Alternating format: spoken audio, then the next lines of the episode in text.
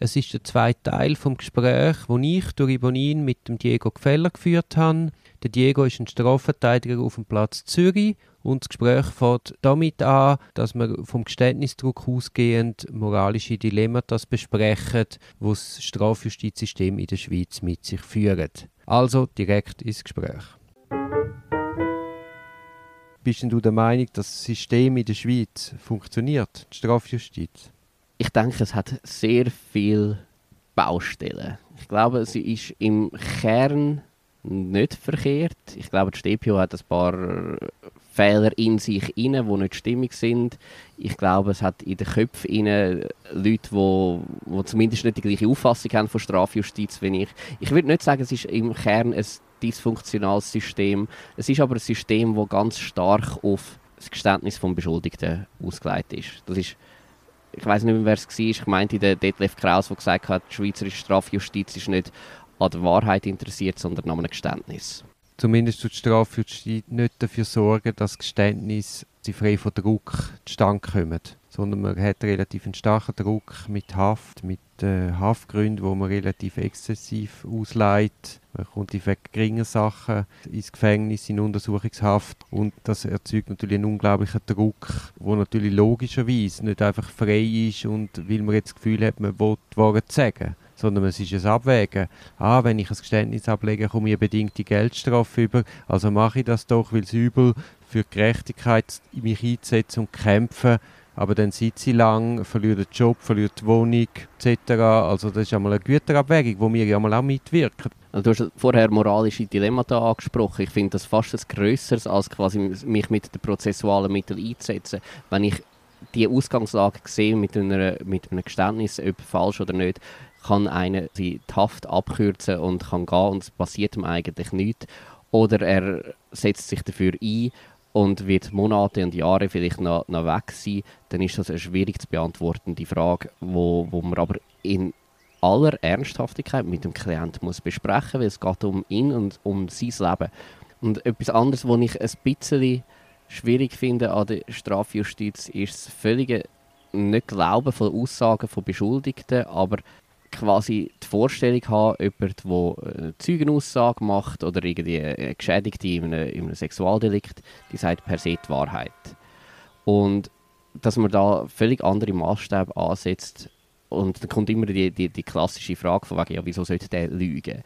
Und nicht erkennen, dass viele Aussagen gar nicht unbedingt mit gelogen sind, sondern falsch wahrgenommen worden sind oder unter, unterschiedlich interpretiert sind. Und die, die Offenheit im Umgang, die finde ich manchmal fehlt, fehlt gewissen ähm, Exponenten von der Strafjustiz. Mit Sicherheit nicht allen und ich weiß, es gibt auf allen Ebenen, insbesondere bei der Staatsanwältin, ganz viele ganz gute, die das richtige Augenmaß haben. Führt denn die Strafjustiz zu gerechten Urteilen? Ganz eine interessante Frage. Ich kann es mal so sagen, ich habe gerade vor kurzem ein Buch von, von Friedrich Dürrmatt wieder in die Hand genommen. Und dort schreibt er, schildert er eigentlich eine alte arabische Sage. Es geht folgendes, der, der Prophet sitzt auf dem Berg und schaut oben runter und sieht dort eine Oase. Und in dieser Oase kommt ein Reiter. Der geht sein Pferd tränken und verliert einen Beutel voll Gold. Er reitet wieder davon. Es kommt ein zweiter Reiter, nimmt den Beutel voll Gold und reitet auch davon. Es kommt ein dritter Reiter. In der Zwischenzeit kommt der erste Reiter zurück, merkt, sein Geldbeutel ist weg. Und seine Annahme ist, es ist der dritte Reiter gewesen. Und seine Reaktion ist, er erschlägt den dritten Reiter. Der Prophet sitzt auf dem Berg und sieht das und erkennt quasi, da ist der dritte Reiter ohne eigenes Zutun erschlagen worden vom ersten. Und ruft Allah, was hast du für ein ungerechtes System? Allah sagt dann zum Prophet, du Narr, was weißt du schon von Gerechtigkeit? Das Gold, das der erste Ritter hatte, hat er dem Vater vom zweiten Ritter geklaut. Der dritte Ritter hat die Frau vom ersten Ritter vergewaltigt. Und was der Prophet wahrgenommen hat, ist eigentlich eine Ungerechtigkeit. Und tatsächlich ist es aber so gewesen, dass durch all das, was man gesehen, was passiert ist, Gerechtigkeit erst entstanden ist. Und ich habe manchmal das Gefühl, unsere Justiz funktioniert so. Sie, sie sind wie der Prophet, der nur von außen etwas wahrnimmt, aber gar nicht die Hintergründe erkennt. Ja, weil sie sich gar nicht für das interessiert. Weil sie es manchmal auch gar nicht erkennen können. Und Ja, ja, aber man versucht es ja nicht einmal. Also es braucht eine engagierte Verteidigung, dass man dem eben einmal überhaupt nachgeht. das ist auf jeden Fall so.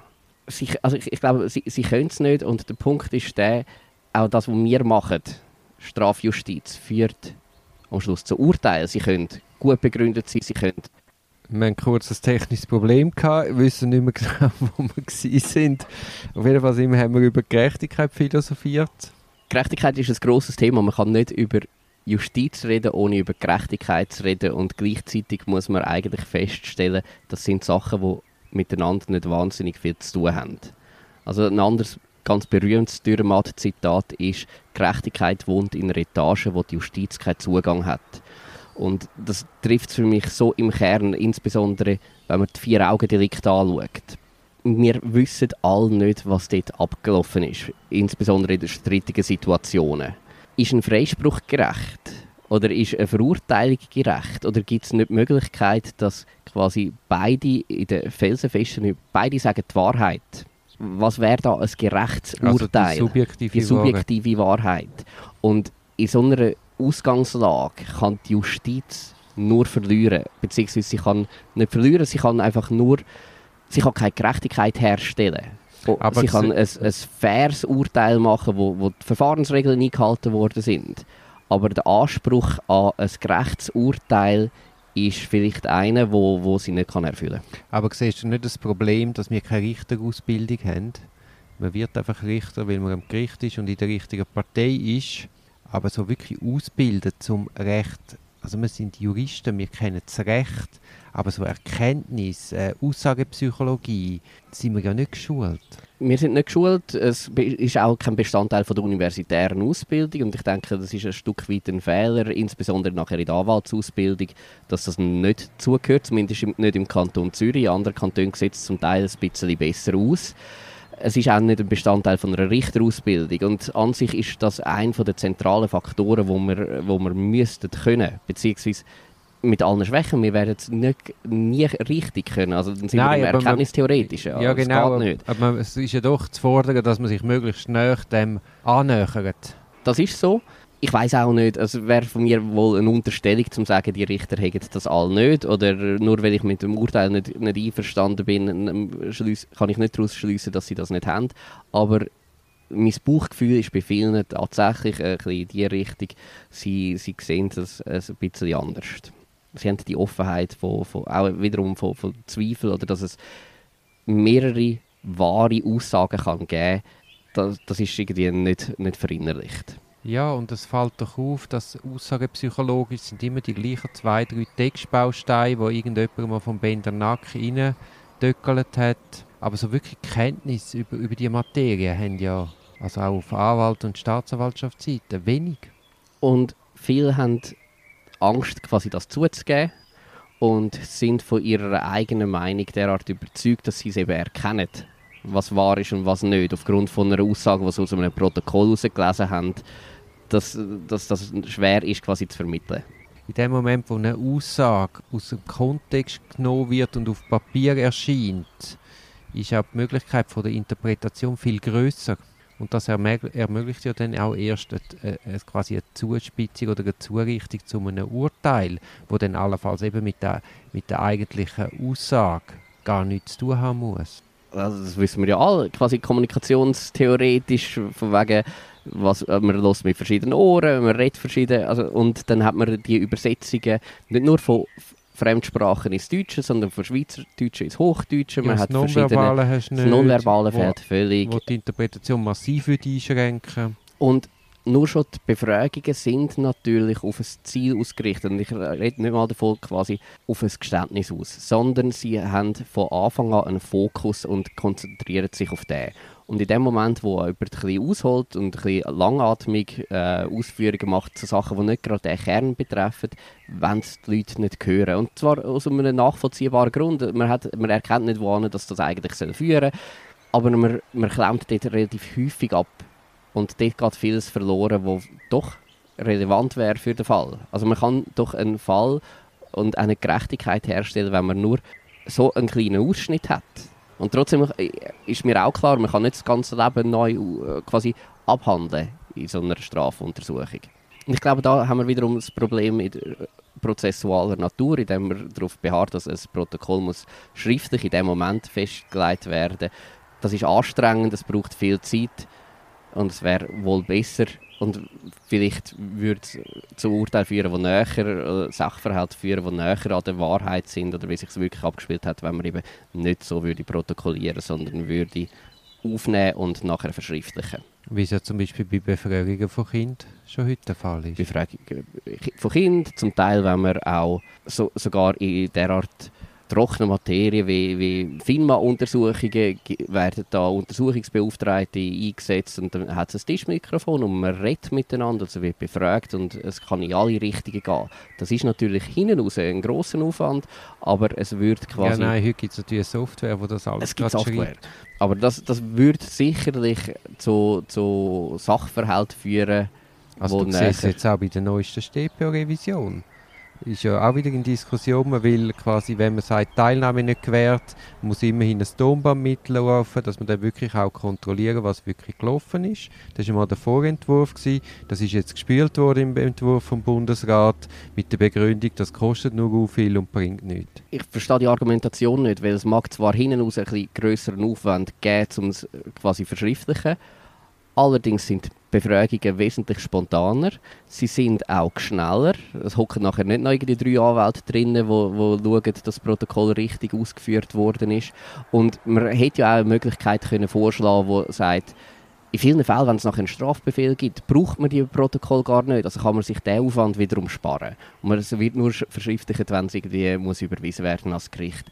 Aber äh, es wird, also das Kostenargument scheint mir wirklich ein fadenscheiniges. Ich glaube, es ist viel mehr Befürchtung von ja. Und zwar wiederum nicht von den einzelnen Staatsanwälten, sondern dort von, von, von altgedienten Oberstaatsanwälten, äh, die das Gefühl haben, man würde ihnen nachher Suggestivfragen, die dann vielleicht tatsächlich, weil es viel spontaner ist, auftreten und durchhauen. Und das kann allenfalls sogar passieren, aber das führt doch dazu, dass man insgesamt ein faireres System hat.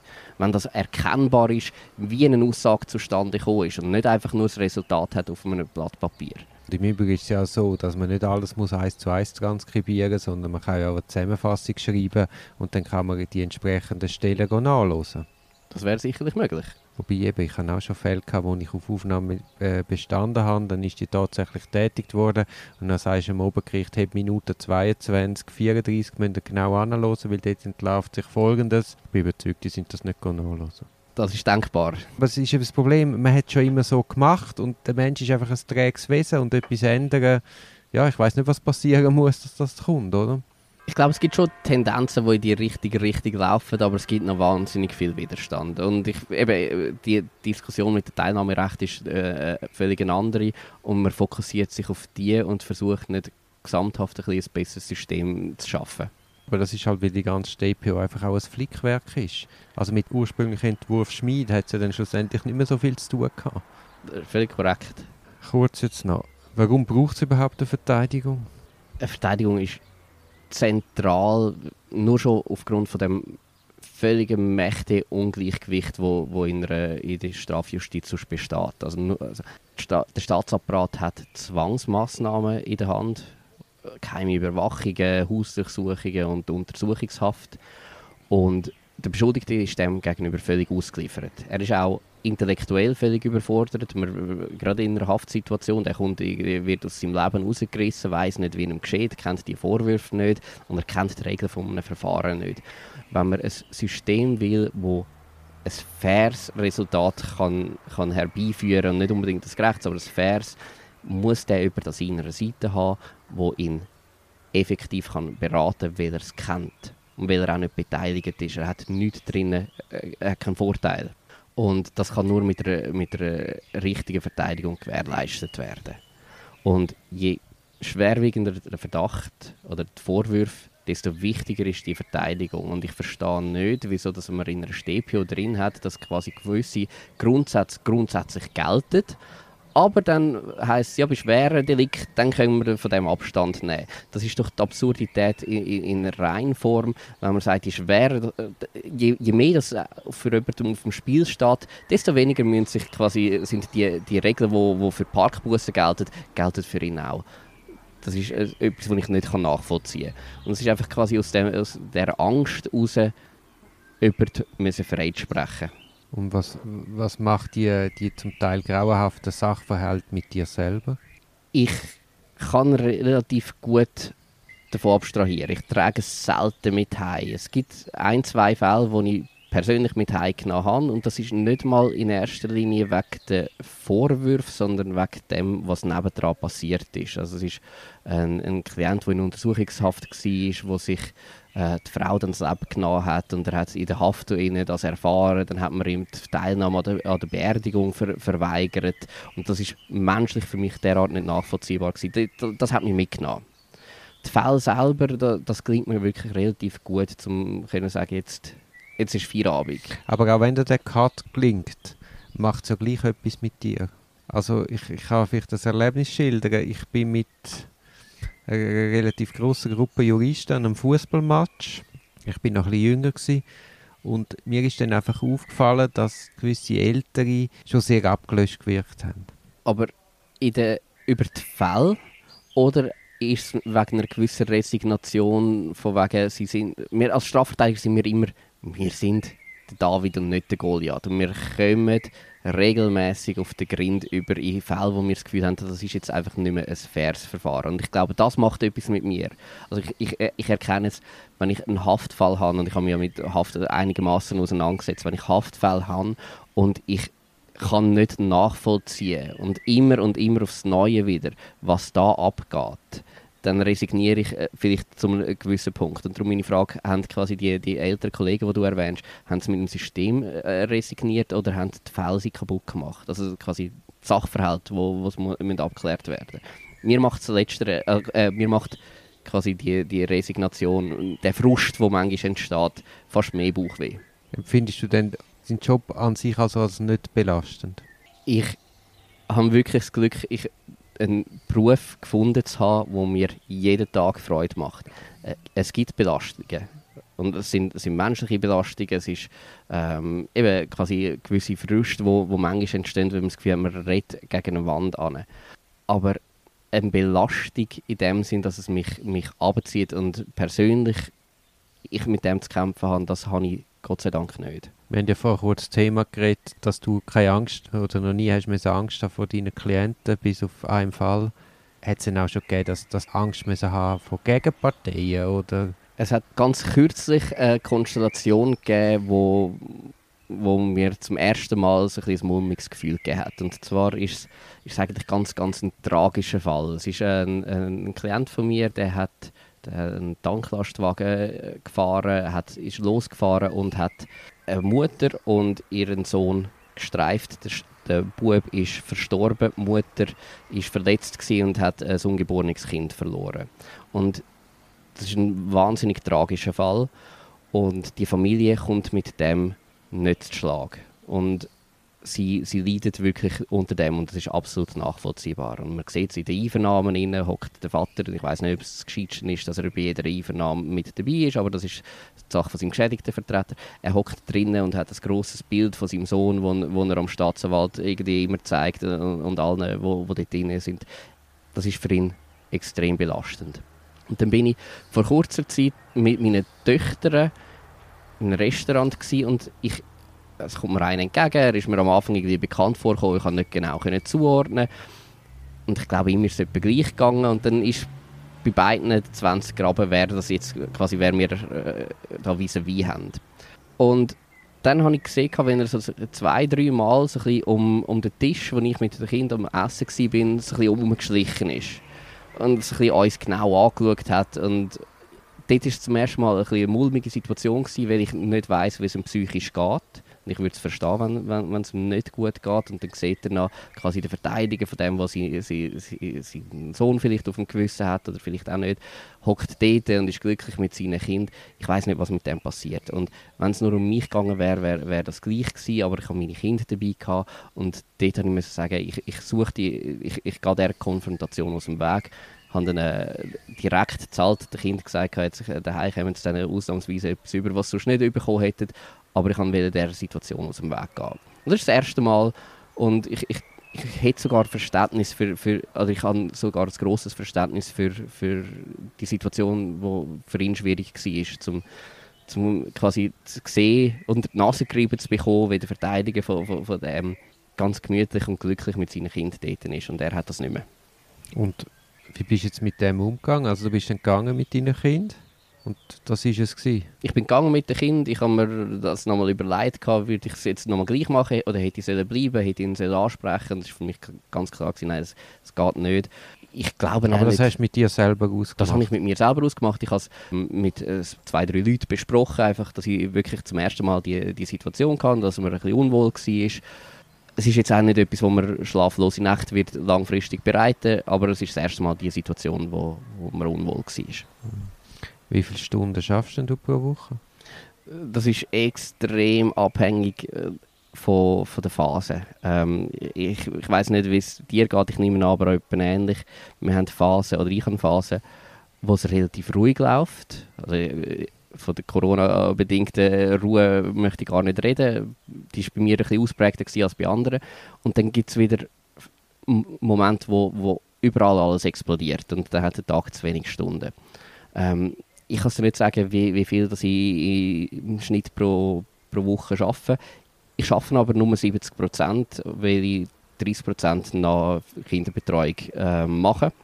Was dann aber dazu führt, dass ich einfach vielleicht am Abend mal etwas noch muss machen oder am Wochenende noch etwas muss machen das geht alles recht gut. Wie handelst du denn das mit den Kindern, wenn jetzt wieder mal alle gleichzeitig etwas wollen, Haftfall hast, gleichzeitig kommt natürlich gerade noch ein Urteil, wo du das Rechtsmittel musst erheben Ich habe das Glück, auf ein Umfeld zurückzugreifen, wo, wo auch da wo auch flexibel wo, ist. Wo auch flexibel mhm. ist. Eben, anders geht es ja Anders geht es absolut nicht. Und du bist ja in einer Kleinkanzlei, wie machst du das mit Ferien? Das ist eher ein das Thema. Ähm, allerdings haben wir, ich glaube, vielleicht gegenüber einem Zivilrechtler oder einem Familienrechtler ähm, ein Vorteil, wenn bei uns etwas reinkommt. Auch etwas, wo man müsste Beschwerden machen Haben wir erstens 10 Tage Frist. Oder Berufung ist noch ein besseres Beispiel. Wir müssen in dem Moment, wo das Urteil rauskommt, nicht gerade wieder quasi wirklich in, in, in die Arbeit hineingehen. Also wenn ich ein schuldigsprechendes Urteil bekomme, kann ich mal Berufung anmelden. Das ist nicht ein grosser Aufwand. Der Aufwand kommt hinter raus. Darum das funktioniert mit der Ferienvertretung relativ gut. Ich bin jetzt gerade eine Woche in der Ferien. Gewesen. Es kommen Eingaben rein und dann findet halt einfach in dieser Zeit keine, keine Einvernahme statt. Aber das funktioniert bei mir noch relativ gut. Ich weiß, es gibt andere Kollegen, die, die da ein bisschen mehr haben. Liegt vielleicht aber auch daran, dass die Arbeitsauslastung bei mir schon im Grundsatz ein bisschen weniger krass ist, weil ich nur 70% arbeite. Das gibt mir wahrscheinlich ein bisschen das mehr gibt ein bisschen Flexibilität. ja, mit einem vor allem flexiblen Umfeld. Ja. Ja. Wie findest du den Abstand? Du hast vorhin gesagt, du trägst nichts heim, du kannst gut äh, Feierabend, im Feierabend. Machst du etwas bewusst? Du meditieren, gehst joggen? Also einerseits sind die Kinder der beste Ablenkungsfaktor mhm. überhaupt. Also wenn ich wirklich merke, irgendwie, ich, ich bin gerade äh, laufe am Anschlag und dann habe ich betreue Kinder irgendwie den ganzen Tag, die lassen es gar nicht zu. Und zwar zu Recht, dass ich quasi mit denen irgendwie zu sehr mit, mit, dem, mit dem Beruf auseinandersetze. Und das führt so automatisch zu einer gewissen Entschleunigung, auch wenn es im Moment manchmal dann fast nicht aushaltbar ist, weil ich weiß, ich müsste eigentlich für Kind da sein und dann weiß ich trotzdem, jetzt ist irgendwo wieder etwas explodiert. Das führt manchmal schon zu einer gewissen Anspannung. Ähm, ich gehe TÜV fahren, wenn es es zulässt. Ich äh, verbringe viel Zeit mit, mit der Familie. Ich habe jetzt vor ganz kurzem angefangen mit Yoga machen, weil ich gemerkt habe, ich habe mm, auch Rückenschmerzen und vielleicht irgendwie so etwas, so etwas Entspannendes. Äh, in der Entspannung würde mir noch gut tun, äh, körperlich wie auch geistig. Und was ich viel mache, ist lesen, ähm, kochen. Ich kann extrem abschalten beim Kochen. Also ich denke, man muss, man muss nebendran noch, noch Hobbys haben und pflegen und das Umfeld haben. Weil wenn man nur noch den Beruf hat, dann, dann verliert man auch ein bisschen den, den Draht zur Realität und zu, zu dem, was wirklich wichtig ist. Wir haben eine Rolle, aber wir sind nicht die Rolle. Du hast vorhin gesagt, du liest gern, du hast in diesem Podcast Dürermatt zitiert. Buchempfehlungen an mich? Ganz ein Haufen. Also äh, quasi Gehen alles. mal an. Alles von Dürrematt, sensationell. Ähm, ich lese einmal im Jahr etwa von, von Dostoevsky einen Teil aus den Gebrüder Karamasow, nämlich äh, die, der, der grosse Inquisitor. Kafka, ein grosser Fan. Ähm, ich, ich habe Freude an den Existenzialisten wie, wie, wie Sartre und, und Camus. Ähm, Nietzsche finde ich, find ich lässig zum Lesen. Und wieso sollen Strafverteidiger das alles lesen? Also gerade Existenzialisten, weil, weil was wir machen, unseres, unsere Tätigkeit hat mit existenziellen Fragen zu tun. Wir können zum Beispiel sprachlich viel lernen von, von Autoren, auch was, was ist gut verständlich, was nicht, was ist nicht verständlich. Also ich müsste nicht irgendwie ein hegelianisches Plädoyer wieder halten, das kann ich einfach niemand überzeugen. Dann ist irgendwie ein, ein Schriftsteller wie Martin Suter, der sehr eingängig ist, doch viel, viel näher, da kann ich überzeugen. Also man kann, kann da viel lernen. Und es gibt wahnsinnig viele Inputs und wenn wir ehrlich sind, ist ja, obwohl bei uns jeder Fall einzigartig ist, die Grundprobleme sind immer wieder die gleichen. Und das begegnet mir quer in der Literatur, auch in den Filmen, was immer. Es, es öffnet einem die Augen und gibt einem manchmal eine Perspektive. Und manchmal nur ein lustiges Zitat, das man im nächsten Plädoyer einbauen kann. Du hast jetzt alles Literatur genannt. Was ist das beste Jus-Buch? Beste Jus-Buch? Im Strafrecht? Neben unserem? Buch, das mich berührt hat von einem Jurist, ist beispielsweise äh, Diktate überleben und, und Tod ja. vom, vom Noll. Vom Noll, ja. Aber es ist kein Sachbuch. Lassen wir nicht gelten. Ein Sachbuch? Das ist jetzt eine gemeine Frage. Ich lese eigentlich relativ wenig Sachbücher. Ich glaube, vielleicht äh, wirst du mir jetzt vorwerfen, sage ich wiederum kein Ausbuch, etwas, was mir am meisten gebracht hat, wirklich gebracht hat für meine Tätigkeit, sind Bücher zur Aussagepsychologie. Weil das kann ich probieren, eins zu eins umsetzen und es ist nicht wieder irgendwie eine, abstrakte Theorie irgendwie über ein Rechtsproblem. Das bringt mich nicht weiter. Das sind die Punkte, wo ich meine, die bringen mich echt, die helfen mir im, im, im Arbeiten. Gut, dann habe ich noch eine Frage. Das lasse ich gelten. eine Frage zum Abschluss. Wenn du in der Strafjustiz etwas dürftest und könntest ändern, was wäre es? mehr intellektuelle Flexibilität und Offenheit auf Seite von, von der Strafjustiz oder von den Mitgliedern von der Behörde insbesondere, von, von der Gericht. mehr Neugier, mehr Neugier am Grund Fall. vom Sachverhalt, das Graben.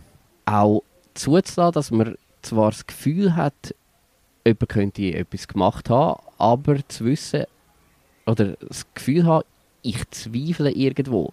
Also wenn man quasi zum ja, Aber wenn man eben keine Frage stellt, dann zweifelt man eben auch nicht. Ja, man kommt dann nicht weiter und äh, das heißt, man ist schon, schon vorgespurt. Also ich wünschte mir da ein bisschen mehr Offenheit. Offenheit auch, wo, wo zu Moraldilemmata führt, auf Seiten von, von, von wem immer es betrifft. Und das zuzulassen und zu sagen, weiß ich es denn wirklich? Bin ich derart überzeugt? Oder auch, hey, was bedeutet das eigentlich? Und zwar, was bedeutet das, das kann ja auch sein, was bedeutet das, wenn ich einen, einen Freispruch erlasse? Und das heisst nicht, dass ich nachher nicht freisprechen aber dass man da reflektiert, was es bedeutet, bei einem Freispruch, bei einem Schuldspruch, bei einer, bei einer Haftanordnung. Also ich denke, bisschen weniger, weniger abstrakt, sondern wirklich die Vorstellung, was heißt das eigentlich für den Mensch? Ich weiß, du bist ja ein großer Fan von Zitaten. Unter welchem, was ist das Zitat zu dem Podcast? Ich weiß nicht, ob ich das Zitat richtig könnte wiedergeben. Ähm, es ist ein Walser Zitat und im Kern sagt es, es gibt keine Wahrheit, sondern nur Versionen. Vielen Dank, Diego. Danke fürs Gespräch, Duri.